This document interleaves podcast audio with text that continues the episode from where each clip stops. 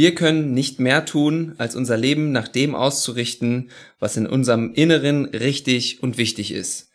Mit diesem Zitat von Barack Obama aus seinem neuen Buch Ein verheißenes Land starten wir in die neue Folge My Future Guide, der Podcast für nicht entscheidbare Fragen, Folge 39. Äh, ich habe schon mal vor ein paar Folgen behauptet, es ist Folge 40, hat überhaupt nicht gestimmt. Ich weiß, dass du nicht richtig zählen kannst. Genau, deswegen äh, nehme ich auch Podcasts auf und bin hier nicht an irgendeiner Mathe-Universität unterwegs. Ähm, ja, aber mit diesem Zitat heiße ich alle Hörer, Hörerinnen herzlich willkommen und natürlich auch mein Co-Host äh, Dr. Klaus Dieter Dohne. Hi KD. Hallo Lennart und auch herzlich willkommen. Ja, vielen Dank.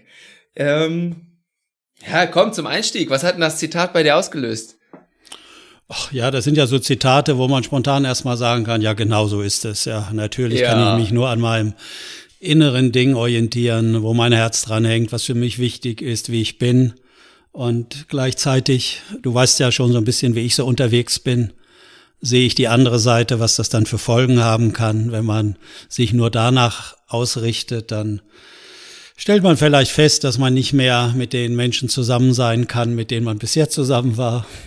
Mhm. Halten die mhm. das dann aus, wenn man so ganz für sich unterwegs ist, eigene Meinungen sagt, die vielleicht abweichend sind und kontrovers, wenn man das eigene Innere, die tiefen Überzeugungen endlich auch nach außen lässt und andere damit äh, in Kontakt bringt und konfrontiert, wird man da noch so gemocht, muss man dann gehen? Das sind ja alles die Fragen, die äh, viele Menschen davon abhalten, wirklich dem inneren Ruf zu folgen, den man so mitbekommen hat und äh, wo man weiß, wenn ich das mache, da bin ich für mich richtig und stimmig unterwegs.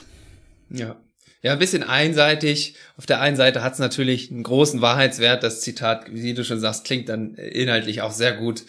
Ähm, aber das muss dann schon irgendwie, also es hat ja schon auch Konsequenzen dann im Außen und damit muss man dann auch irgendwo leben. Ja, es sagen natürlich viele Leute richtige Sachen. Das will ich damit nicht sagen.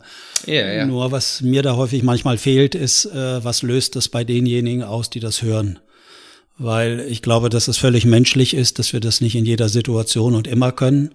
Und wenn das jetzt so absolut formuliert wird wie von Obama, dann kann man sagen, ja genau, geil, endlich, ja, so. Mhm. Aber äh, dann setzt ja gleich relativ schnell die andere Seite in uns ein, wo wir prüfen oder dann vielleicht auch mit sowas in Kontakt kommen, ja, warum habe ich das denn bisher nicht gemacht? Warum muss der mir das erst schreiben?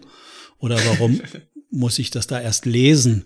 Und da wäre mir eher die Sorge, dass dann viele Leute das dann entwerten müssen, was der sagt. Ach, das geht ja sowieso nicht, das kann der ja sagen, ja, als ehemaliger amerikanischer Präsident, dem stellt er alle Türen offen. Äh, der kann sich halt verhalten, wie er will, nach seinem Inneren. Äh, da ordnen sich wahrscheinlich alle noch unter und äh, passen sich an. Bei mir ist das aber leider nicht der Fall. Also entweder wird das dann entwertet mhm. oder aber äh, viele entwerten sich dann wieder selbst und gehen dann vielleicht auch daraus und zurück und äh, lassen das, was an Inhalt dort enthalten ist, in diesem Zitat vielleicht gar nicht auf sich in Ruhe wirken.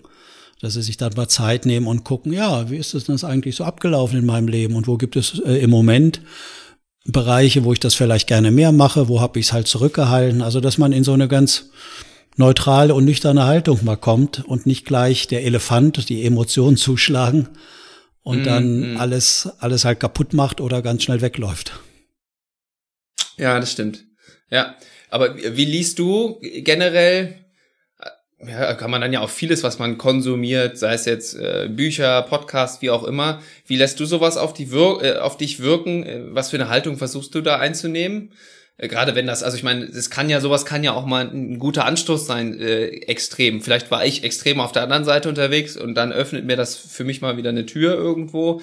Ähm, aber also da die Balance zu halten und damit in so einer Haltung ranzugehen, wie du sie eben beschrieben hast. Ja, also ich gehe immer mit der Haltung ran, ich suche immer im Außen eine Information, die zu meiner Überzeugung dazu passt und ich passe auf, dass ich keine anderen Meinungen mehr höre. Deswegen orientiere ich mich nur an öffentlich-rechtlichen Medien und bilde mir da meine Meinung und äh, lese Regierungsverlautbarungen und Mitteilungen, dann weiß ich, dass das meiner Meinung und Haltung entspricht und ich bin nicht allein und ich bin auf der ganz sicheren Seite. Da passe ich auf, dass ich auch nicht mit anderen Informationen in Berührung komme. Das wird es auf jeden Fall einfacher machen, ne? Ja. Gut, das hast du ja jetzt hier sehr schön überspitzt formuliert. Erklärt vielleicht auch ein bisschen meinen Lachanfall von letzter Folge direkt zu Beginn. da habe ich auch gehört, dass das die Leute ein bisschen verwirrt hat, warum ich da so doll lachen musste, äh, aufgrund eines einfachsten Statements von deiner Seite. Naja, das ist jetzt natürlich wieder halt heikel, was ich mache. Ich habe jetzt ein Beispiel genommen, was scheinbar im Moment in der Gesellschaft ziemlich emotional aufgeladen ist und wir da eine Spaltung haben.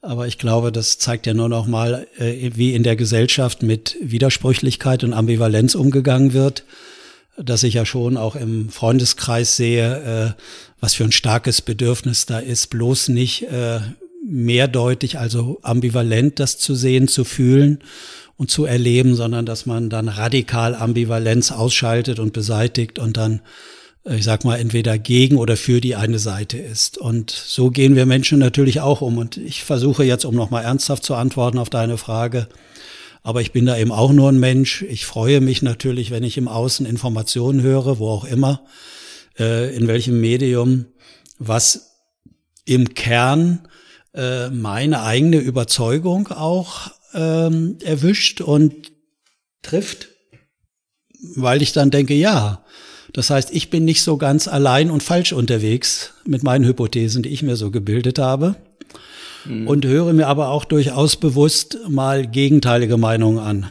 Muss aber auch ehrlich sagen, dass dann sehr schnell der Filter darüber läuft, äh, dass ich innerlich in eine Art Gegenargumentation hinein gerate, um nicht zu sagen, vielleicht in so eine Abwertung. Ja, ja, das muss der ja so sagen oder das ist ja mhm. klar, der verdient sein Geld äh, da und da und deswegen muss der ja diese Haltung haben. Aber das ist ja. äh, letztendlich passiert da nichts anderes, als was für uns Menschen äh, immer wieder eigen ist und uns auszeichnet. Wir sind nun mal bipolar und widersprüchlich gebaut, da kommen wir nun mal nicht raus. Und eine gute mhm. Strategie ist, Ambivalenz zu reduzieren und beseitigen, indem wir eine Seite für falsch erklären oder für schuldig und äh, oder wir geben die Verantwortung ab. Bitte, lieber Staat, hilf mir und nimm zentral autoritär die Führung dann äh, müssen wir nicht in Kleinstaaterei darum machen und jeder findet eigene Problemlösungen. Das ist ja auch so eine Ambivalenz-Reduktionsstrategie. Mhm. Äh, dann stellt sich da kurz vielleicht äh, eine Beruhigung her, aber letztendlich kommen wir da nicht raus. Und nochmal zu mir, bei mir ist es von der Tagesform abhängig, wie weit ich mich auf kontroverse Sachen einlassen kann, weil wenn ich es mache, merke ich, dann kostet das Zeit und ich bin nicht mehr so handlungsfähig erstmal. Mhm. Ja, ich, ich ich gehe da total mit. Ich, ich versuche das, also ich hatte ja ursprünglich gefragt, wenn man äh, Sachen einfach konsumiert, wie jetzt ein Podcast oder ein Buch, dann muss man sich ja, dann kann man das ja lesen oder nicht lesen, dann hat man eine Meinung dazu, aber auch wie du es gerade beschreibst, dann zum Beispiel, wenn man da was gelesen hat oder eine Über Überzeugung durch Inhalte bekommen hat, die dann mit anderen auszutauschen, wo ich zum Beispiel weiß, die sind vermutlich anderer Meinung. Und in dem Moment geht mir das dann meistens, da bin ich ganz ehrlich, auch auf den Sack und das nervt mich oder da kommt man dann in so eine Rechtfertigung. Äh, spannend ist dann aber, finde ich, immer, wenn man das mal schafft, dann im Nachhinein dann nochmal drauf zu gucken, okay, was hat das in mir ausgelöst? Warum bin ich, schlage ich genau bei den Argumenten, die die Gegenseite bringt, genauso an oder irgendwie so? Ähm, und das bringt mir dann immer meistens so den größten Erkenntnisgewinn auch irgendwo, wenn ich das mal schaffe, was aber schon ja sehr viel Energie auch kostet und ja, was du halt gesagt hast. Naja, mir geht's auch so, wenn ich in meinem engsten Freundeskreis bin oder in Beziehungen, äh, wo ich denke, die sind mir sehr nah, die, die kennen mich auch, wie ich so unterwegs bin, dann bin ich natürlich nicht so kontrolliert, wie wenn ich jetzt vielleicht arbeite beim Kunden. Äh, mhm. Und möchte da eigentlich auch so den Freiraum haben, a, dass ich mich so zeigen darf, wie ich dann auch bin, auch mal wütend, vielleicht ärgerlich, affektiv enttäuscht und so, mhm, dass ich das mhm. also offen sagen kann, auch wenn es nicht so klar argumentativ richtig und stimmig ist, einfach so mal raus, dass mir das A verziehen wird und dass mir meine Freunde trotzdem das Gefühl geben, dass ich weiter einer von ihnen bin und eine Zugehörigkeit habe. Und wenn ich mhm, das mhm. dann, wenn ich dann eine Erfahrung mache, dass ich spüre, wie die sich zurückziehen, wo, dass die mich dann ablehnen vielleicht, dass ja. die äh, mir erklären wollen, dass ich falsch unterwegs bin, dann schmerzt das. Und dann äh, äh, ja, passieren so Phänomene, dass man dann entweder vielleicht aufsteht und geht oder oder man hält sich zurück. Also dann ist man schnell wieder bei der anderen ambivalenten Entscheidung, passe ich mich an und unterwerfe ich mich jetzt, damit ich weiterhin äh, meine Freunde auch um mich haben kann. Mhm. Oder stehe ich zu mir und verteidige äh, mich bis zum letzten Schuss sozusagen. Da kann es passieren, dass danach eben jemand halt umgeschossen ist oder dass dann der Kreis irgendwie zerstört ist und die gute Beziehung, die sich vielleicht manchmal über 20, 30, 40 Jahre bei mir aufgebaut hat.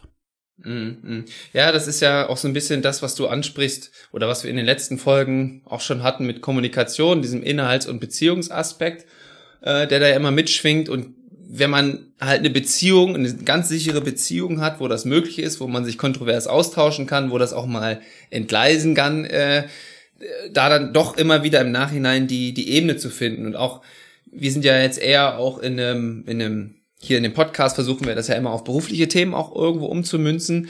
Und da ist es ja genauso wichtig. Ne, also diese, diese Beziehungsebene da innerhalb eines Teams äh, oder ja in bilateralen Beziehungen auch zu haben, weil nur wenn die stimmig und klar ist, kann man ja dann auch wirklich inhaltlich äh, diskutieren, sich das kontrovers zur Verfügung stellen und dann in das, was ich vorhin beschrieben habe, im Nachhinein nochmal drüber nachzudenken, das sacken zu lassen. Ähm, und das ist ja gerade in Unternehmen wahrscheinlich auch eine, ja, unfassbar wichtige Kompetenz, oder? Würde ich jetzt mit meinem dürftigen Berufserleben soweit äh, ich meine, wir haben es jetzt beim Kunden erleben wir es immer wieder, bei uns selber erleben wir das auch irgendwo, äh, würde ich das schon behaupten.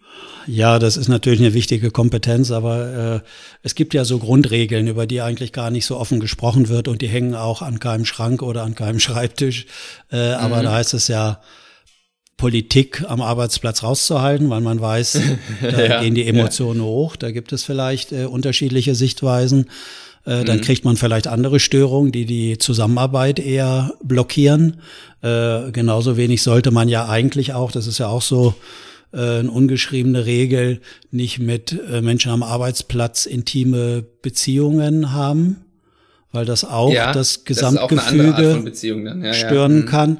Auch das mhm. sind ja alles nur äh, Phänomene oder man sollte nicht äh, den Privat- und den Arbeitskontext zu sehr mischen weil ja. man dann immer in Gefahr ist, irgendwelche Sachen, äh, Inhalte nicht mehr anzusprechen, die man vielleicht ansprechen würde. Mhm. Mhm. Also kann man dann noch als Führungskraft äh, halt die Richtung vorgeben und autoritär eine Entscheidung äh, fällen, wo die anderen sich unterordnen müssen. Im Freundeskreis wird das eher schwer gelingen, wenn man da auf Chef macht. Da gibt's eher ja. Aushandlungen. Also, ja, klar. also von daher gibt's da ja Regeln und zeigt ja, dass das schwierig sein kann. Und äh, ich glaube, das ist eine wichtige Kompetenz und ich glaube, dass da aber ganz viele Störungen immer wieder in tagtäglichen Arbeitsprozessen sind, weil wer kann es schon wirklich ganz genau äh, den eigenen Wert seiner Person in Aussagen, auch in inhaltlichen Aussagen, komplett rauszunehmen. Ja. Also, wenn du was sagst in deinem Arbeitsteam, wo du unterwegs bist und da geht keiner drauf ein, weil die aber eher meinen, das ist jetzt inhaltlich, muss ich dazu nichts sagen, dann könntest du vielleicht innerlich doch mit einem Anteil reagieren. Scheinbar äh, ist meine Aussage hier nichts wert, dass die keiner irgendwie wahrnimmt, beziehungsweise dass das ja. bei irgendjemand etwas halt auslöst. So. Da sind wir dann wieder bei Watzlawick. Man kann nicht nicht kommunizieren, ne? Genau. Selbst. Oder wie ja. Watzlawick sagt, äh, jede inhaltliche äh, Aussage beinhaltet auch immer eine Beziehungsaussage. So. Ja. Und ob derjenige das meint, das ist gar nicht so, das ist völlig irrelevant. Entscheidend sind die Zuhörerinnen und Zuhörer, wie die das hören und interpretieren. In dem Falle wie bei dir, wenn da keiner drauf eingeht, auf deine innerlichen Beiträge, dann stehst du innerlich vor unterschiedlichen Hypothesen, die du dann abprüfen musst. War mhm. das jetzt rein inhaltlich gemeint? Steht der Wert äh, von Lennart hier auf dem Spiel, also von dir als Mensch. Ja. Äh, haben die sich zusammengetan und blockieren dich. Also wie auch mhm. immer. Es, ja, halt je nachdem, was gerade in den Hirn vor sich geht. Und das läuft bei manchen mehr bewusst und bei anderen unbewusst. Und jetzt ist ja immer wieder spannend, haben wir ja schon drüber gesprochen, dass jetzt Leute meinen, das ist alles nur inhaltlich hier am Arbeitsplatz. Wir kümmern uns nur um inhaltliche Lösungen und wir wollen das alles nur hier voranbringen weit gefehlt. Ne? Und äh, deswegen ist es ja wichtig, glaube ich, auf diese Facetten zu gucken, wie unser Thema bei der Berufswahlentscheidung? Geht genau, es wirklich nur um inhaltliche Informationen, die ich für meine Berufswahlentscheidung brauche? Oder spielen die anderen Ebenen auch mit rein und macht es Sinn, die anzugucken und auszuleuchten? Und das ist ja genau das Angebot, was wir auch machen mit unserem My Future Guide. Also von daher nochmal alle eingeladen, sich da nochmal vielleicht mit auseinanderzusetzen, die nochmal ja. gucken wollen, welche Ebenen spielen da rein. Ja, dafür unbedingt auf den Link in den Show Notes gehen. Da gibt's ein kostenloses Angebot, was wir gerade zur Verfügung stellen, wo man genau auf diese Themen mit uns gucken wird und die Möglichkeit dazu hat.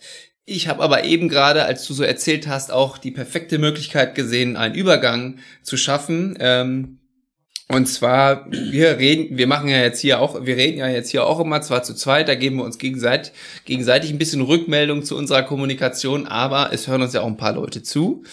Und äh, die haben ja auch immer die Möglichkeit, ihren Senf, sage ich mal, hier zu unseren diskutierten Inhalten dazuzugeben. Und da werden wir bei unserer Rubrik, Rubrik des Feedbacks.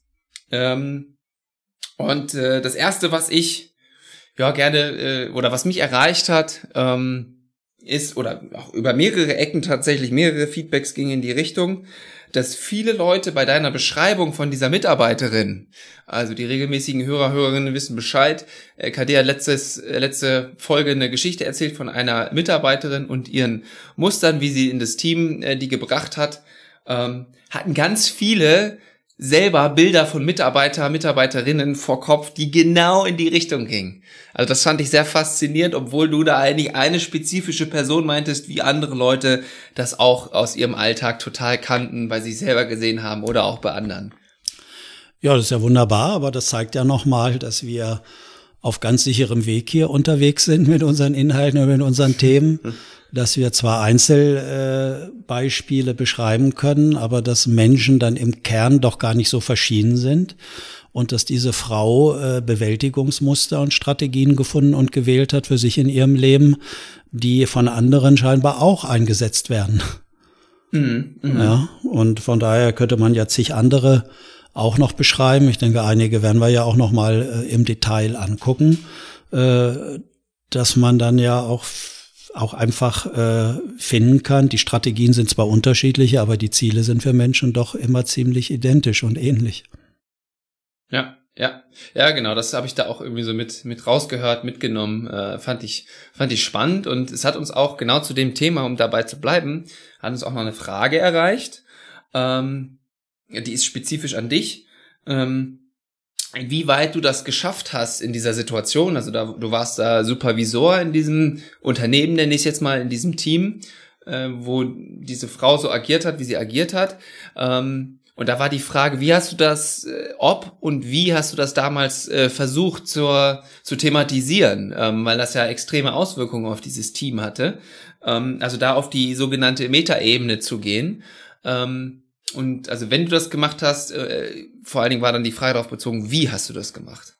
Wie bringt ja. man sowas gut ein, dass die Leute das annehmen können, äh, dahin gucken können überhaupt? Da gibt's natürlich unterschiedliche äh, Möglichkeiten und Strategien. Zu meiner Arbeitsweise gehört, dass ich äh, zuerst relativ lange durch sogenanntes zirkuläres Fragen nennen wir das, also äh, andere Personen über die Beziehung von anderen zu befragen äh, anwende und zum Schluss bringe ich immer eine Zusammenfassung, wie das auf mich wirkt, wie ich die Muster sehe, wie ich das äh, beschreibe und da hoffe ich, dass ich das dann nochmal emotionalisieren kann und zusammenführen kann und die Wechselwirkungsmuster beschreiben kann. In dem Fall habe ich vielleicht vorher so Fragen gestellt wie ähm, angenommen, äh, die Mitarbeiterin würde sich nicht mit dem, mit der Leitung hier verbünden. Mit wem würde sie sich dann verbünden, wenn sie merken würde, die Leitung macht man Fehler oder so. Also dass man dann andere Möglichkeiten anbietet. Grundvoraussetzung ist aber immer, dass man das Grundmuster sehen und erkennen kann. Sonst kann man eigentlich auch, glaube ich, nicht so gezielte Fragen dazu stellen, sondern mhm. dann, was ich häufig häufig erlebe, äh, wenn ich so andere supervidiere oder die mir ihre Fälle vorstellen, die fragen dann, ich sage mal ein bisschen irgendwas, was ihnen einfällt oder was, was für sie Sinn macht, aber Äh, das ist dann häufig so ein bisschen so wie, ich schieße mit einer Schrotflinte in ein Maisfeld und hoffe, dass ich irgendwie eine Sau ohne genaue Zielfokussierung erwische. Mhm, mh. Man ja, kann, spannend. Äh, ja. Oder entschuldige, du ja. warst noch nicht durch. Man kann dann immer irgendwie was machen. Deswegen kann man ja auch so in der psychosozialen Szene, wo es nicht um so eine klare Methodik geht, sondern auch um Emotionen, gibt es ja die vielfältigsten Angebote und vielleicht äh, kann man dann auch schlecht sagen, was ist da weniger richtig oder falsch, sondern irgendwas wirkt immer. Aber jetzt zu der Vorgehensweise, die ich eher anwende, ich würde versuchen, welche Grundmuster haben sich in diesem sozialen System, in diesem Arbeitsteam ausgebildet, dass jeder eine Zugehörigkeit hat, dass jeder bedeutsam ist und das auch so wahrnimmt und erlebt und da gucke ich mir nur die Strategien an, unabhängig vom Inhalt. Also für mich ist nicht, ist nicht wirklich wichtig, wenn sich die Mitarbeiterin über, darüber aufregt, dass irgendjemand nicht äh, in den Dienstplan irgendwelche Eintragungen macht. Dann, ent, mhm. dann entwickle ich nicht mit denen eine neue Liste, dass man da noch leichter eintragen kann oder hm. suche da einen guten Ort, wo halt jeder gleich Zugang hat oder sowas. Das macht für mich keinen Sinn, sondern ja. äh, gucke eher, was verbirgt sich da unabhängig vom Inhalt für ein, für ein Muster. So. Und zum Abschluss in der Zusammenführung würde ich dann versuchen zu emotionalisieren. Und damit beginne ich immer, indem ich der Person, also in dem Falle der Frau, äh, positive Absichten unterstelle. Das äh, ja. also so halt sinngemäß. Würdigung. Würdigung, dass nach meiner Haltung halt kein Mensch etwas macht, weil er krank, bösartig, gestört oder sowas ist, sondern weil es aus seiner Innenperspektive Sinn macht und die verstehen andere nicht immer. Warum sich jemand so und so zeigt oder warum ist jemand eher wütend oder ähm, enttäuscht, unzufrieden. Viele beziehen das dann irgendwie auf sich und mhm. äh, vielleicht steckt aber dahinter eine Not, eine Not in diesen Menschen, die die versuchen mit ihren Strategien zu beseitigen oder zu minimieren. Das erlebte mhm. Gefühl von äh, ja, Not im Inneren. Und da würde ich anfangen, ja, es ist eine interessante Strategie, habe ich hier bei Frau XY halt gesehen. Äh, sie agiert scheinbar so, dass sie äh, eine ganz enge Verbindung mit jemandem herstellt. Und das führt dann dazu, dass irgendjemand anders natürlich irgendwas falsch macht und dann äh, in dem Falle sind Sie das und äh, und da mit der Leitung im Moment, da gibt es eine enge Verbindung und dann kann man sich fragen, was hat das für Auswirkungen?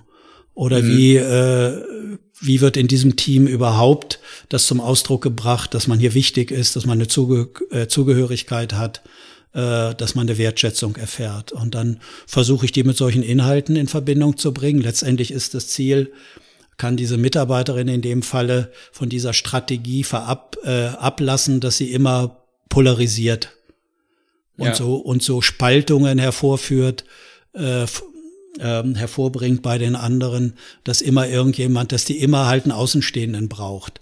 Letztendlich ist immer das Modell, wie ich vorhin auch sagte, mit Corona. Es ist ganz wichtig zu wissen, wer ist hier falsch, wer hat die falsche Meinung, wer macht die Fehler und wer ist hier richtig, ja? Ja. So, und dann hat man die Spaltung im Team und das, glaube ich, müsste man, egal wie man interveniert, versuchen zu überwinden und alle irgendwie dahin zu bringen, mit Wohlwollen oder wie wir im Moment ja sagen, mit einer liebevollen Haltung mal drauf zu gucken, warum macht das jemand? Worum sorgt er sich eigentlich? Was macht ihn unsicher? Ja. Und und da hat ja dann, hat dieses zirkuläre Fragen, was du vorhin am Anfang gesagt hast, womit du loslegen würdest, das hat dann ja im Grunde zwei Funktionen. Das hat einmal äh, eine Funktion für dich, Information, sag ich mal, zu kriegen, ne? Also Sprache ist Selbstoffenbarung, aber auch gleichzeitig, und das finde ich ja immer das Geniale an der Sache, kommen die Leute mit, müssen den Perspektivwechsel für sich schaffen. Also so eine zirkuläre Frage wäre jetzt, also du hast dann äh, ein Beispiel, ähm, was würde jetzt Person X und Y über diesen Sachverhalt denken oder was löst das bei der aus, wenn du so agierst, sag ich mal irgendwie so. Und das ist ja für uns Menschen eine hochkomplexe Angelegenheit, ist total schwierig. Da, das merkt man dann, dass die dann so ein bisschen ins Nachdenken kommen, ja, versuchen eine andere Perspektive einzunehmen. Das heißt, bei denen entsteht was Neues und du kriegst gleichzeitig auch noch Informationen. Also ist ja, muss ich sagen, ist ja eine geniale Taktik. Ja, das habe ich mir ja nicht, äh, das habe ich nicht ent entwickelt und ich habe das nicht ausgedacht. Das steht ja halt in Lehrbüchern. Nur viele wenden das nicht so gern an, weil sie diese Fragerei als, äh, sagen wir mal, nicht so ganz sozial akzeptabel vielleicht halten, dass man jetzt andere darüber fragt, was sie glauben, wie es anderen halt geht und wie mhm. sie es fühlen. Aber für die beteiligten Personen schafft es innerhalb kürzester Zeit einen unheimlichen Mehrwert an, an Informationen und es schafft eine Möglichkeit, auch Informationen zu erhalten, die uns eben üblicherweise aufgrund unserer sozialen, kulturellen Umgangsregeln nicht zur Verfügung gestellt werden. Ja, ja. Und also ohne das Fass aufzumachen, aber das fände ich mal hochspannend, wenn zirkuläre Fragen Einzug in die Politik halten könnten, die Diskussion da. Das fände ich spannend, was das auslöst. ja, aber da geht es ja eher darum, aber das, ich halte mich jetzt zurück. Ja, ja, das, das Fass wollen wir nicht aufmachen. Wir wollen ein anderes Fass aufmachen und das äh, geht in eine ähnliche Kerbe und zwar ähm, das Empathiefass. Äh, da, dafür muss man sich ja auch irgendwie für diesen Perspektivwechsel braucht man ja auch irgendwo diese Fähigkeit, sich äh, versuchen, empathisch in wen anders einzudenken. Ähm, ich, ich, ich habe da jetzt nicht so richtig die Frage zu, um das, was ich mir hoffe, was du dazu erzählen kannst, raus dir rauszukitzeln. ähm, aber vielleicht magst du mal so ein bisschen irgendwie erzählen, auch was vielleicht, was du auf deinen Seminaren immer ganz gerne erzählst zur Empathie, weil da gibt's ja schon die Perspektive, je mehr je empathischer ein Berater, eine Therapeutin, wie auch immer sein kann, desto besser. Und es ist eine ganz entscheidende Fähigkeit, auch, oder jetzt nicht mal wirklich Berater, therapeutischer Kontext, auch gerade bei uns. Was können denn da auch Risiken sein, vielleicht, die damit einhergehen? Ja, ich würde, wenn du einverstanden bist, das in einen anderen Rahmen setzen. Sehr gerne. In einen anderen Kontext, sondern würde gucken, wenn wir eine Mitarbeiterin haben oder ein Mensch, der jetzt in eine in ein Unter Unternehmen kommt, in ein Team mhm. und hat jetzt von Hause aus als Bewältigungsstrategie ausbilden müssen, fühle dich möglichst schnell und sicher in anderen ein, damit du vor, äh, vor gefährlichen Reaktionen geschützt bist. Also mhm. lerne andere schnell so einzuschätzen, damit du weißt, wie du sicher agieren kannst und mit diesen Menschen deine Grundbedürfnisse befriedigen kannst sozusagen. Und äh, da gilt natürlich die Regel, um auf dein ausgewähltes Zitat nochmal zurückzukommen von Obama. Ja. Richte dich nur nach deinem Inneren aus. Äh, da ist ja erstmal diese Empathie nicht unbedingt dabei. Ja, beziehungsweise er hat ja sogar gesagt, man kann sich nur nach seinem Inneren ausrichten. Genau, so. Und das, wie gesagt, so einseitig formuliert würde ich sagen, wow, das hört sich gut an.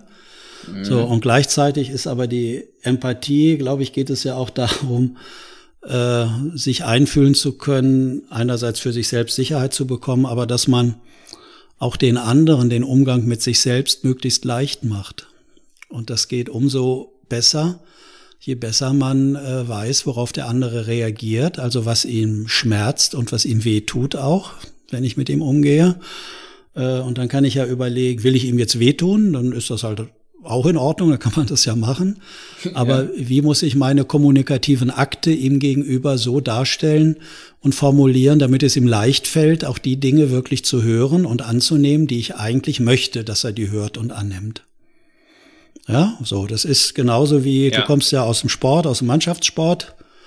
Und je empathischer du äh, deine Spieler da siehst und vielleicht mhm. mitfühlst, kannst du denen vielleicht einen entsprechenden Satz zur Aufmunterung sagen.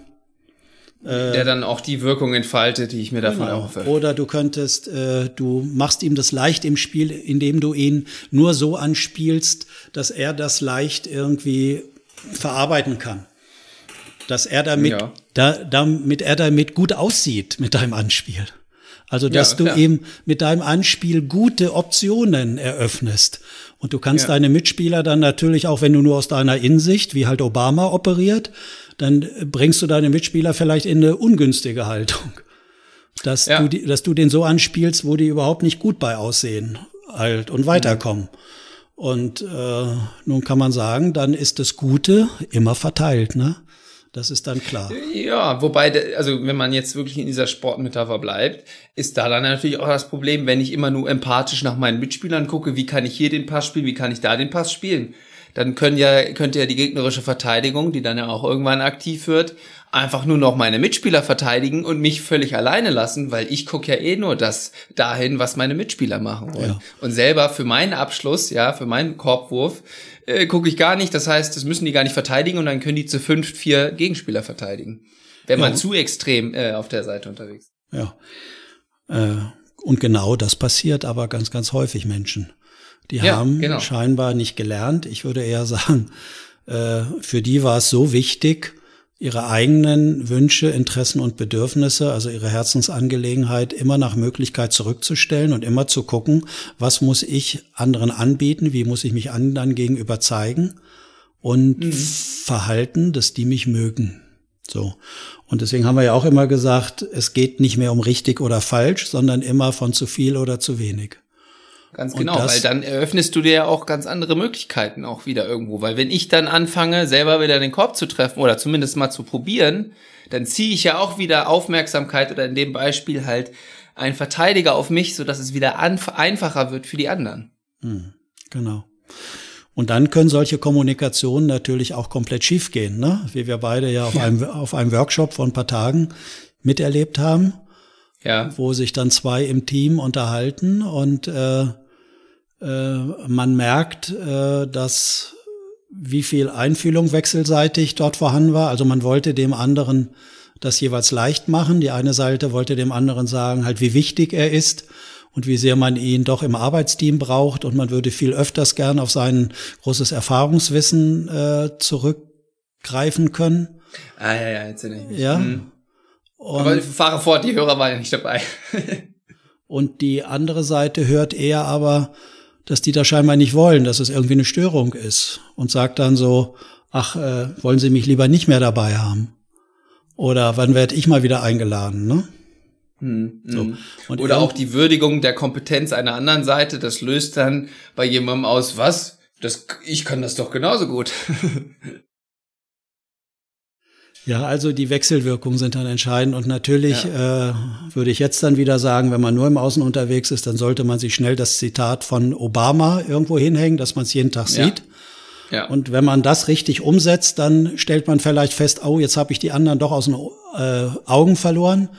Ich bin nicht mehr in Sichtweite und gut in Kontakt mit anderen. Ich bin zu allein unterwegs und äh, laufe dann vielleicht Gefahr, einsam zu sein. Hm. Und dann sind wir auch wieder äh, bei der Frage, die ich dir auch gestellt habe, mit welcher Haltung man auch nach Inhalten sucht, äh, nach Konversationen, nach Büchern, nach Podcasts. Nicht nur das, was einem quasi eh schon die Meinung bestätigt, sondern auch durchaus mal Impulse, die man sonst im Alltag so nicht hatte oder auch seine Haltung, solche Zitate, die einem äh, irgendwas ins Gedächtnis rufen, wo man sonst vielleicht nicht so gerne hinguckt, um das so auch so zu nutzen, Ach, obwohl ja. es vielleicht eigentlich zu einseitig wäre. Also ich würde davor warnen. Also ich finde das ja prinzipiell oh. ja gut, was du sagst, aber mhm. äh, wenn ich mich vor neuen Perspektiven und vielleicht ungewohnten äh, in Frage stellen meiner bisherigen Konstruktion schützen will, dann sollte ich nicht auf die Idee kommen, mich auf andere Sachen äh, einlassen und das hören, sondern sollte möglichst aufpassen und so Frühwarnsysteme etablieren, dass mich, dass ich schon im Vorfeld äh, darauf aufmerksam gemacht werde, dass hier mir eine Information angeboten wird, die meine bisherige Hypothesenbildung und Gedankenkonstrukt. Ja, würde ich auch vorwarnen, ist anstrengend. Anstrengend. Und man sollte auch nie mehr Leute einladen, die irgendwie eine andere Meinung haben dann. Nee, stimmt. Nee, da hast, ah, hast mich überzeugt. Ja, nee, da bin ich einer Utopie hinterhergelaufen. Das ist viel zu anstrengend. Da, da verrennt man sich auch nur. Nee, da würde ich, ja, nehmen wir alles zurück. Komm, wir machen nochmal einen neuen Podcast. Wir fangen nochmal neu an. Nicht, dass das hier noch an die falschen Ohren gerät. ja, gut. Was hast du denn sonst noch? Ansonsten hätte ich gern noch dazu, glaube ich, eine, eine kleine Anekdote anzubieten, wo viele Phänomene nochmal so sichtbar werden wie das so Menschen, in was für Schwierigkeiten Menschen kommen, die etwas äh, machen sollen, was sie noch nicht gut können, wo sie noch nicht sicher sind, wo sie eher noch Lernende sind oder vielleicht Neuanfänger, um so verschiedene Phänomene einfach auch nochmal zu zeigen, was das alles so hervorrufen kann. Ich versuche mich gerade empathisch in die Hörer, Hörerinnen äh, einzudenken und ich glaube, die könnten, können noch auf weiteres Feedback von Ihnen, was wir besprechen, kurz warten, denn äh, ich glaube, das Interesse für die Story ist auf jeden Fall da. Leg okay. doch mal los. Gut, ich, äh, äh, ich möchte dir vorher meinen Respekt und Anerkennung aussprechen, dass du dich bemühst, empathisch mit anderen, in dem Fall mit den Zuhörern und mit den Zuhörern zu sein. Ja, äh, ja, das finde ich ein sehr ich, ich guter Anfang, dass, dass ja. du deine Innenperspektive von Obama mal auflöst jetzt und, und, und mehr nach außen gehst. Ähm, ich, das ist schon viele, viele Jahre her. Da, ich hatte früher einen ganz guten Freund und mit dem bin ich so einmal im Jahr weggefahren und da wir beide früher auch recht sportlich waren, äh, haben wir immer dann auf unseren Fahrten, wo wir uns gegenseitig so ein bisschen supervidiert haben mit unseren Arbeitsthemen und haben immer so neue Sportarten äh, versucht auszuprobieren. Von Surfen, mhm. Tennis spielen, äh, Golf spielen auch. So. Mhm. Und als mhm. wir dann beim Golfspielen waren, habe ich gemerkt, dass wir da uns Golfstunden genommen haben und der Lehrer, der Golflehrer, äh, der hat bei mir unterschiedliche Phänomene ausgelöst, weil das Golfspielen ja. ist doch ein komplexer Bewegungsablauf, mhm. wo man eine gute innere, innere Haltung finden muss, wo man nicht zu viel Energie reingibt und Kraft, aber auch nicht zu wenig. Also es muss alles irgendwie ziemlich gut abgestimmt sein. Und habe dann gemerkt, dass eine ungünstige Kognition, wie wir das nennen, oder ein innerer Impuls im Kopf sei es mal Angst oder irgendetwas, sofort auf der motorischen Ebene zu einer Verkantung des Schlägers äh, minimal führt. Und dann kann das eine ganz frustrierende Angelegenheit sein. Also das ist mal vielleicht. Ja, weil gerade so beim Golf ja ist ja der, der Schläger ist lang und da kann eine kleine äh, motorische Veränderung genau. schon äh, soll so einen krassen Effekt auf den Flug des Balles haben, dass das eigentlich ja dann der Schlag direkt zum Scheitern verurteilt ist oder zumindest nicht so endet, wie man sich das ursprünglich vorgestellt hat. Ja, und du, du kannst dir umgekehrt vorstellen, hier zu unseren Inhalten, da kommt jemand, ein äh, Schüler, Schülerin, die fertig ist und fängt irgendwo eine Ausbildung an oder nach dem Studium mhm, und ist plötzlich in so einem Arbeitsteam mit hochkomplexen sozialen Interaktionen und ja. äh, weiß da vielleicht auch noch nicht so richtig, wie sie sich da verhalten Kennt muss. die Vorgeschichte nicht. Ja, ja. Und so weiter. So. Ja, auf jeden Fall äh, ging das dann weiter und ich habe auch meine Golfprüfung irgendwann gemacht. Also ich hatte, hatte mich festgebissen am Sport Golf, weil ich das hm. Gefühl hatte, ich brauche mit keinem mehr sprechen, sondern der Golfschwung äh, gibt mir Feedback über alles das, äh, wo ich mich noch weiter optimieren muss und was, was mir nicht so gut hinhaut. Also alles, was ich äh, vorher mit anderen Menschen vielleicht äh, gemacht habe oder was ich für Erfahrungen gemacht habe, was da mir schwer fiel, habe ich plötzlich mit mir selbst im Golfschwung auch gemerkt. So. Genau. Und dann habe ich äh, halt geübt. Wir sind bei dem Sport geblieben, hatten dann Platzreifekurs, also haben die Prüfung gemacht und waren dann halt auch öfters auf dem Platz und ähm, so. Und irgendwann kam damals meine Frau auf die Idee, äh, wollen wir beide im, äh, im Alter nicht auch mal zusammen irgendwie einen Sport machen? Und du hast ja mit Golf angefangen, das könnte ich doch auch machen. Und dann können wir am Wochenende irgendwo schön hinfahren. Also da konnte man noch wegfahren und sind auf dem Golfplatz, wir sind im Grün, wir haben Bewegung, also alles das, was man sonst, äh, das können wir beide doch da haben auf dem Golfplatz. Gut, äh, meine Golfmitgliedschaft war etwas entfernt in der Nähe von Hamburg und dann ist sie eine Woche dorthin gefahren, hat sich angemeldet, dort bei dem Golflehrer, Golfpro, wie das heißt, und hat eine Woche äh, Golf geübt, um dann am Samstagmorgen ihre Prüfung zu haben ja. sozusagen. Und ich bin am Freitagabend spät nachgekommen nach meiner Arbeit, bin dann am Samstagmorgen auch mit hingegangen und war plötzlich in der Situation, äh, schon lange nicht gespielt zu haben. Ich habe Golf auch wirklich nie so richtig gut gelernt. Also ich konnte irgendwie schon hin und wieder ganz gut schwingen, der, der Ball flog auch, aber war immer noch in einer Situation, was recht störanfällig war, wenn ich so ja, in, einer, ja. in einer augenblicklichen guten inneren Situation war und Verfassung hat das ganz gut funktioniert, aber genauso gut konnte das auch irgendwie nach hinten losgehen, mhm. dass irgendwas mhm. nicht funktioniert hat. So. Und dann kam ich morgens mit meiner Frau auf den Golfplatz. Ich war ja ganz entspannt, weil die sollte ja mit dem Golflehrer äh, die Prüfung machen auf dem Platz. Und dann sagt der Golflehrer, der mich äh, kannte auch, sagte, ach, komm du doch auch gleich mit auf den Golfplatz.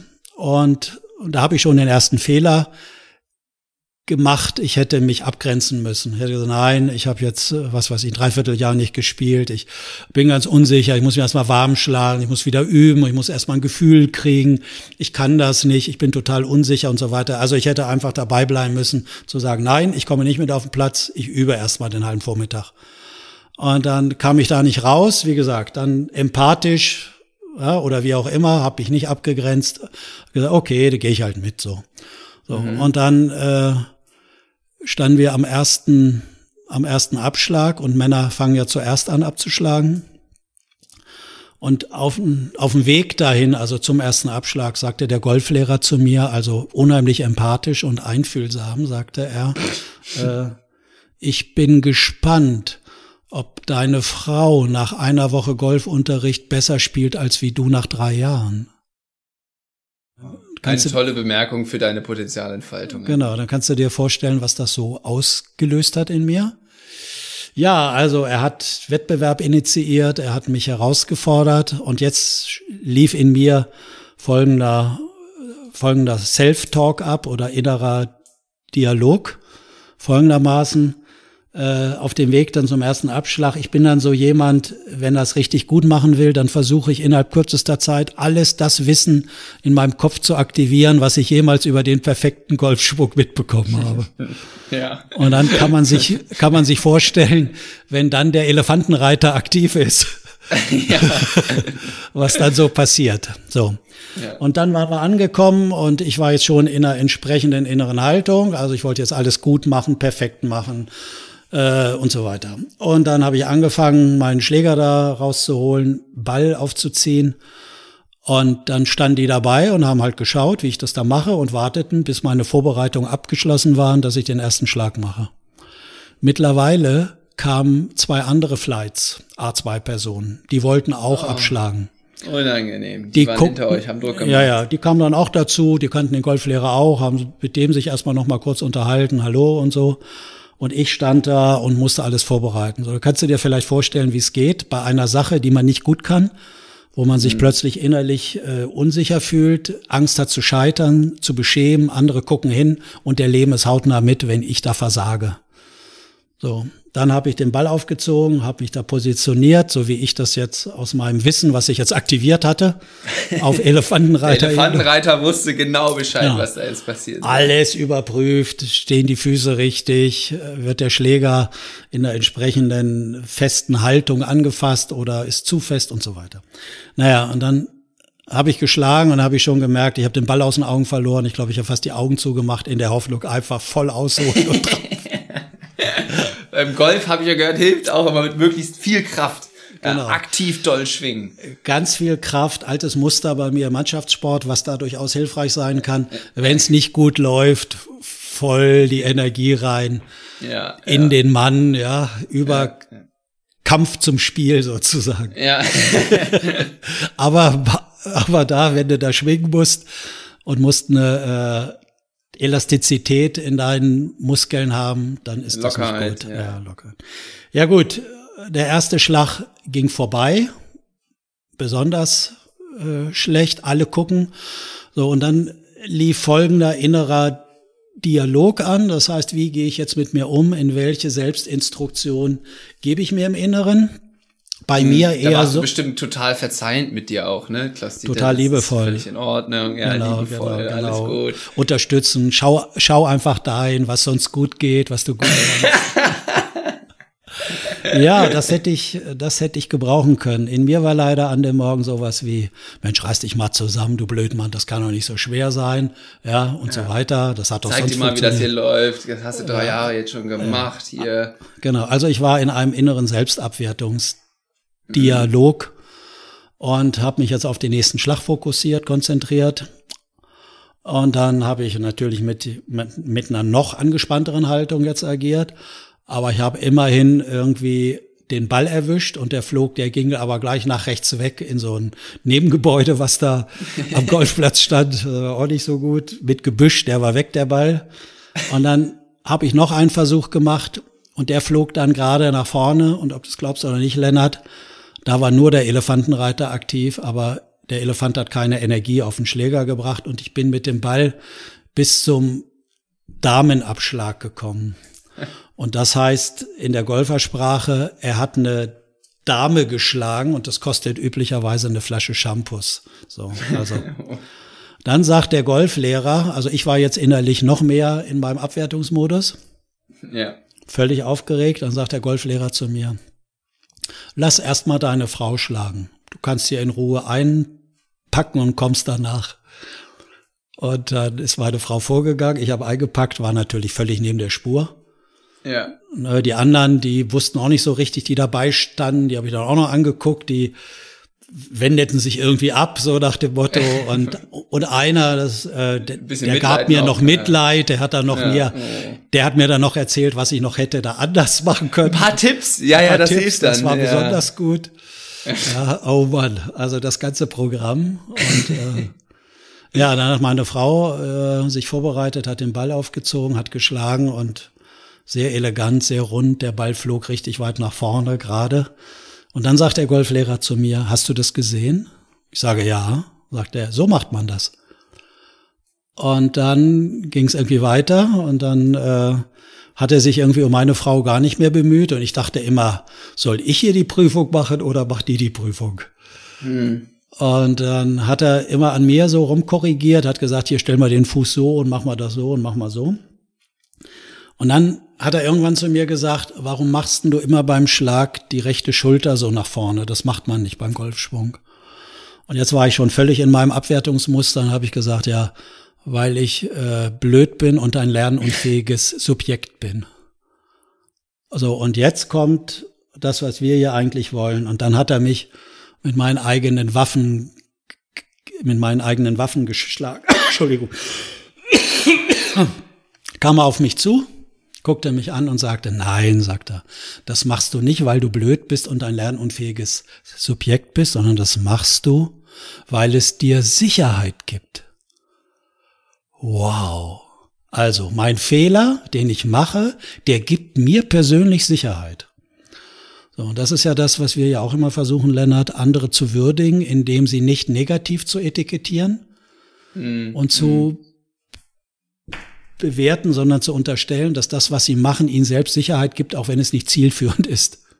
Ja, ja, da sind wir wieder bei der Frau von vorhin äh, oder genau. von, von letzter Woche. Ja. Und dann sagt er, wie kommst du überhaupt auf den Ausdruck lernunfähiges Subjekt? Und dann fiel es mir auch noch mal wieder wie Schuppen aus den Haaren. Ich hatte früher mit meinem Vater so eine relativ komplexe Lern Beziehung, der alles Mögliche von mir wollte und äh, mm, ich das mm. dann auch immer nicht, glaube ich, so gut gemacht habe, wie er das wollte. Und der hat dann immer zu mir gesagt, du bist ein lernunfähiges Subjekt. So und da gibt es sogar wissenschaftliche Studien drüber, dass Menschen in ihrem inneren Selbstdialog mit sich gern die alten Abwertungen und auch die Wörter sogar nehmen, die sie früher selbst als unangenehm erlebt haben von anderen. Wow. Wie komme ich direkt in den inneren Suchprozess? okay, das wollen wir jetzt nicht haben, weil du, nee, wir brauchen dich hier fit. Ja, ja. Naja, so, und dann fiel mir aber ein, dass äh, meine Lerngeschichte mit, äh, also mit Lernen von neuen Dingen, also früher auch in der Schule nicht so eine positive äh, Sache war, die ich dort mhm. erlebt habe. Und da war durchaus auch Angst. Und wahrscheinlich hat sich dann zu dieser Angst, wenn ich in diesem Lernkontext Schule, Prüfung bin, so ein Muster ausgebildet von Anspannung, wo meine Schulter nach vorne geht. Mm, ja. Mm. So, und heute weiß ich natürlich, äh, wie das dann so funktioniert, dass ja. äh, der äußere Rahmen und Kontext, für mich war das kein Freizeitvergnügen mehr, einfach mitzugehen und ein bisschen zu probieren, sondern da gab es einen Lehrer, das war der Golflehrer, da gab es eine Prüfung, da gab's Wettbewerb. Wollen wir mal sehen, ob die nach äh, einer Woche nicht besser ist als du. Es war Zuschauer gab's auch noch. Beschämung, Angst dabei, Zuschauer, die dann auch sofort entweder mit Abwertung oder mit Empfehlungen kamen. Äh, das mhm. ganz klar hier, du musst das so und so machen. Äh, ja. Also es war irgendwie alles dabei und der äußere Kontext war so wie Schule und dann erlebt man sich und dann fühlen sich Menschen wieder so wie früher.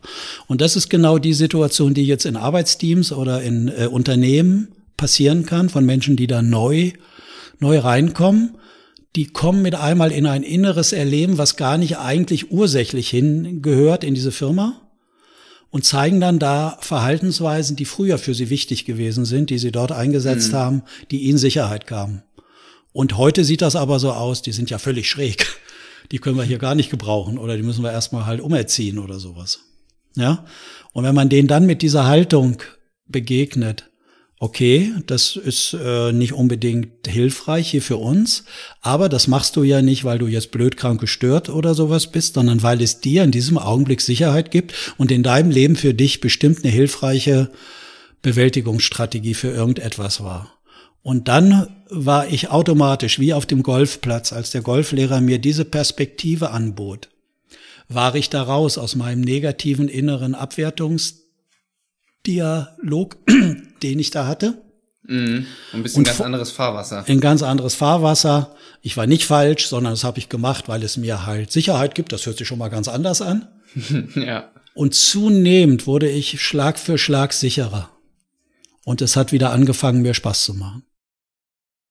So, und da haben ja. wir, glaube ich, viele Themen in der Geschichte, die, glaube ich, andere Menschen auch schon erlebt haben in ihrem Leben, Insbesondere wenn Situationen so ähnlich komplex waren wie die von mir an diesem Morgen, wo ich einfach nur an frischer Luft, in sonniger Luft in der Lüneburger Heide ein paar Golfschwünge machen wollte.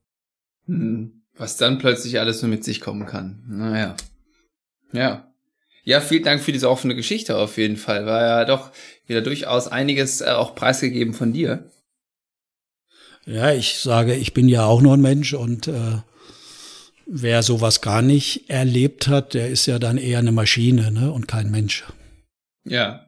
Ja, in anderen sportlichen Kontexten wird das auch durchaus äh, sehr gewürdigt und ist gewünscht, äh, als Maschine da unterwegs zu sein. Ähm, da ist, ist diese Metapher gerne gesehen. Ähm, aber ja. Also ja, du meinst. Das ist ein Thema für einen anderen Podcast. Genau. Also du meinst, man kann äh, Menschen dahin bringen, dass sie dann wie eine Maschine funktionieren und andere, die dann doch ganz autonom wie Menschen noch reagieren. Ja, Mit genau. Bedürfnissen dann, und genau, aber dann gibt es halt durchaus die Meinung, dass dann jetzt zum Beispiel im Profisport da eher die Maschinen den Vorrang haben sollten, weil die werden da ja auch für bezahlt. Genau. Gut. Okay, äh, genau, wir, wir können das ja ähm, einfach mal so stehen lassen in dem Sinne, falls Hörer, Hörerinnen sich da reindenken konnten, ähnliche Geschichten hatten, Fragen zur Geschichte haben, generell auch vielleicht Fragen zu dem, äh, am Anfang hatten wir auch durchaus einen kontroversen Austausch, ähm, dann immer her damit, äh, per privaten Nachrichten an uns, äh, an über Instagram, über LinkedIn, wie auch immer, äh, ihr werdet einen Kanal finden, um uns zu erreichen dann nehmen wir das wie üblich gerne auf und ähm, ja, so können wir es doch eigentlich stehen lassen, oder hast du noch was? Ich habe gar nichts mehr heute. Sehr gut. Dann äh, sind wir ja quasi live und ich setze mich jetzt gleich dran, diese Folge dann etwas verspätet äh, zu veröffentlichen. Und ich wünsche dir ein schönes Wochenende, den Hörer, Hörerinnen natürlich auch. Und wir hören uns nächste Woche wieder. Das wünsche ich dir auch, lieber Lennart, und ich freue mich auf weitere, weiteren Austausch mit dir. Ich mich auch. Bis bald. Ciao.